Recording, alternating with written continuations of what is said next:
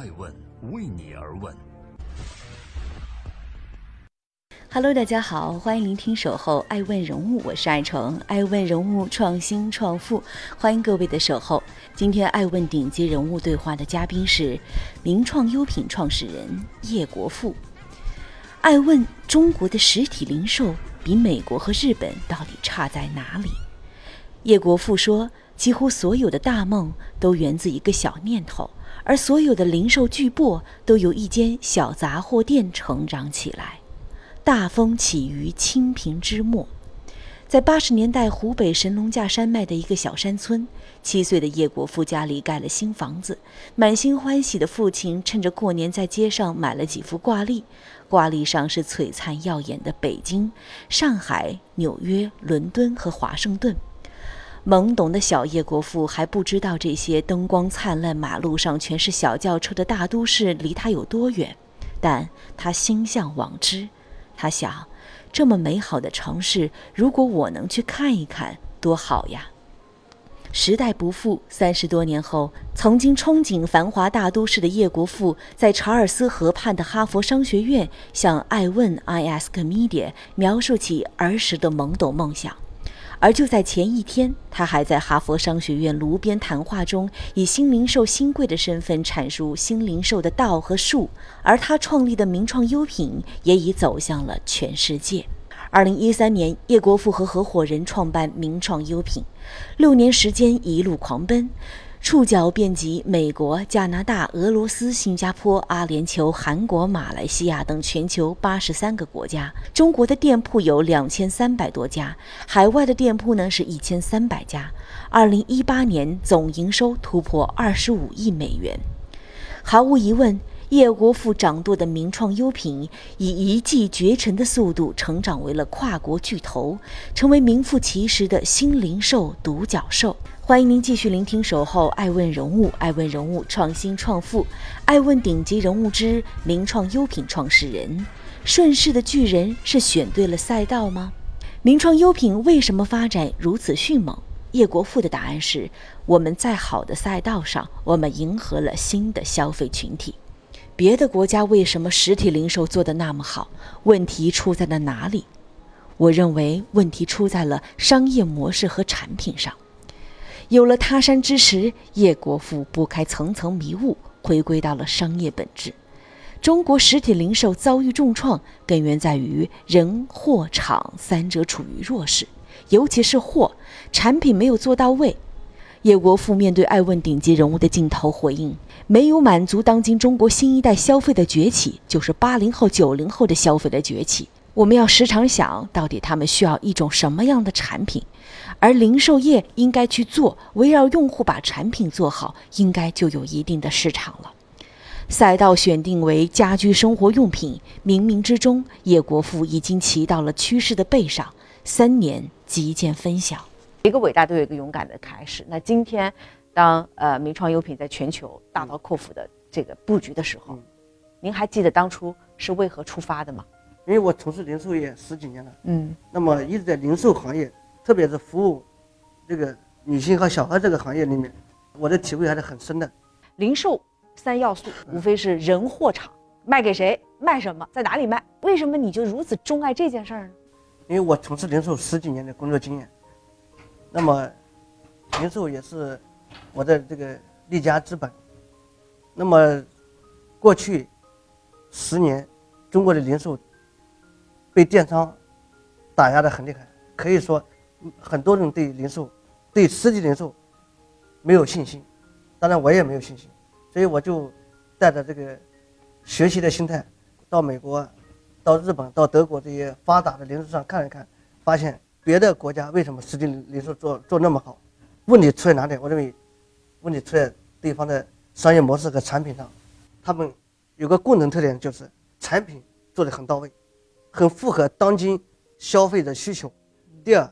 毛利很低。嗯，欢迎您继续聆听《守候爱问》，我是爱成，爱问顶级人物，创新创富。今天爱问专访名创优品创始人叶国富，匠心精神。新零售的本质是产品吗？二零一六年十月十二日，马云在云栖大会上提出了新零售的概念。马云说：“纯电商时代很快会结束，未来的十年、二十年没有电子商务这一说，只有新零售。也就是说，线上线下和物流必须结合在一起，才能诞生出真正的新零售。”以马云为代表的先知先觉者敏锐洞察到了线上市场的水逆，线上红利逐渐枯竭。京东、淘宝一个新增用户的成本高达一百元，互联网企业认为必须打通线上和线下，到线下来抢流量，一时激起千层浪，对于新零售新概念的讨论甚嚣尘上。而叶国富旗帜鲜明地表态说，新零售最核心的本质是产品，而所谓的线上支付、大数据为代表的，无非是数，他们门槛低，容易复制，并非核心竞争力。成就不了企业啊！在哈佛中国论坛，叶国富大声疾呼：“今天我们看到中国做新零售好的，用新技术的几乎没有。所谓的大数据抓取用户，谁都会，不在道上发力，学些歪门邪道的东西，成就不了你。”如此，就新零售的概念，叶国富多次在公开场合隔空直对马云。他说：“马云在阿里巴巴业务下降的时候提出了新零售，线上加线下，都是在帮自己拉业务啊。”叶国富认为，新零售并非简单的线上加线下，而是以产品为中心，利用互联网和人工智能等新技术，为客户提高用户体验和高性价比的购物体验，并综合向整合从研发、设计、生产、物流到终端的价值链，创造更大价值，提升运营效率。如果新零售的本质是好产品，那到底什么是好产品呢？叶国富简单直接的盖棺定论说，到了二零一六年，一个很重要的点就是要分上半场和下半场。什么叫上半场？上半场以渠道为王，而新零售的下半场必须以产品为王。凡事皆有道和术，道即产品优质，而其他则是术。术并非本源，但能为企业赋能。叶国富总结了什么是好产品的答案：第一，快速迭代，抓住瞬时优势。叶国富告诉艾问，他最担忧的是产品没有持续的竞争力，无法持续为消费者提供惊喜的产品，名创优品可能明天就不在了。而这并非危言耸听。吴晓波老师写《腾讯传》的时候，曾总结腾讯的优势是小步快跑，快速迭代。当年 QQ 每七天进行一次迭代，不断犯错误，但那不是简单的重复，而是哲学，是整个机制都在变。为了保持持续的竞争力，名创优品坚持每个月上市四百款新产品，每个星期上一百款产品，每个星期要从一千个初选产品中挑出一百个，也就是从一万个里面挑出三千个产品，从三千个里面挑出一千个初选，又从一千个里面最终选出一百个单品上市，如此循环往复。第二个答案是大道至简，爆品战略。产品是企业的第一战略，那是不是产品越多越好呢？其实不是，相反，产品越少越好。如果一个爆款能卖遍全世界，才是最好的产品。在《爱问》第三季《创客之不死法则》中，我们曾拜访过凡客诚品的创始人陈年。艾问的镜头跟随着他，从曾经位于繁华的北京市中心总部，到萧条冷清的五环外，盛极而衰。凡客广被诟病的就是繁杂的 SKU 单品，最高峰达到了二十多万个。叶国富把凡客作为每天警示的反面教材，他认为凡客成品成也产品，败也产品，败于产品 SKU 过多，二十多万个。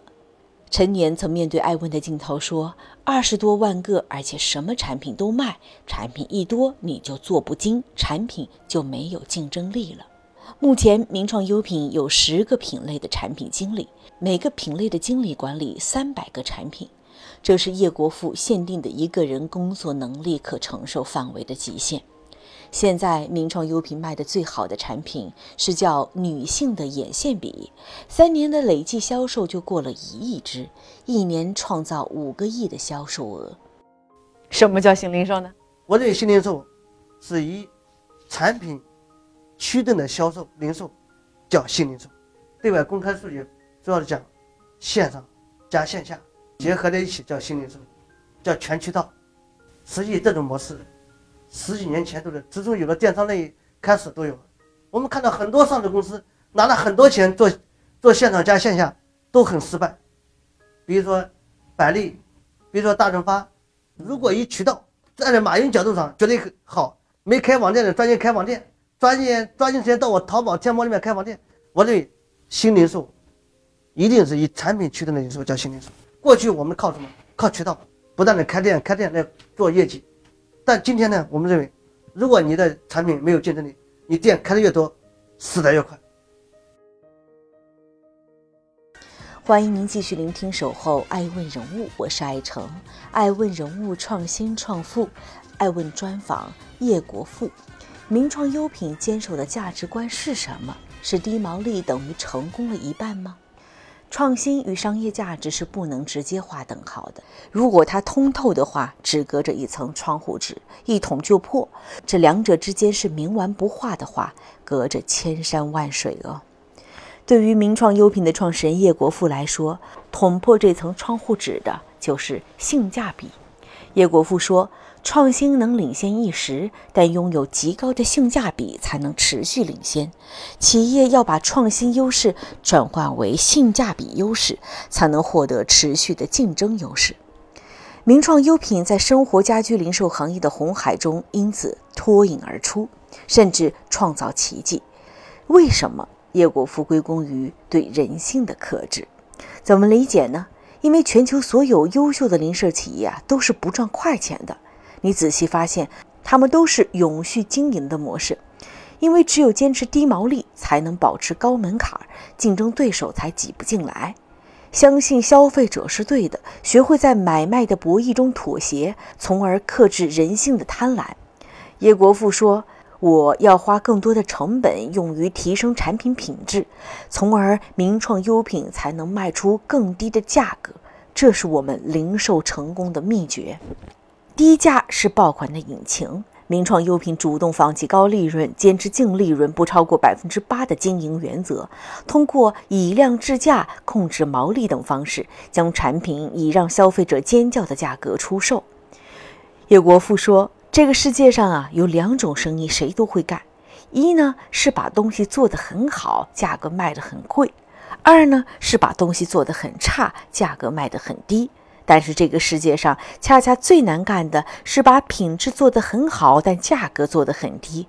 很多人做不到，做到的都已经成为超级富豪了。就像优衣库的日本创始人刘景正和 Zara 的老板西班牙人奥特加。那名创优品的商业经营模式是什么呢？价格虽低，必不敢减少物力，那么就必须在降低成本上下功夫。为此，名创优品拿掉了层层的代理商，也没有加盟商。名创优品的加盟商只是店铺的投资人，他们没有经营权。店长、店员直接向总公司汇报工作。叶国富始终坚持高科技、互联网、数字化。不是雪中送炭，做零售最核心的就是商品，但也少不了锦上添花。由互联网思维延伸出来的扁平化管理，是为名创优品加持赋能，让它提升了零售生意的效率。做零售，你说要做低成本、低利润，这也不是什么秘密了。那你的竞争对手后来居上，我也用低价，也用高性价比去跟你名创优品 PK。这个规则。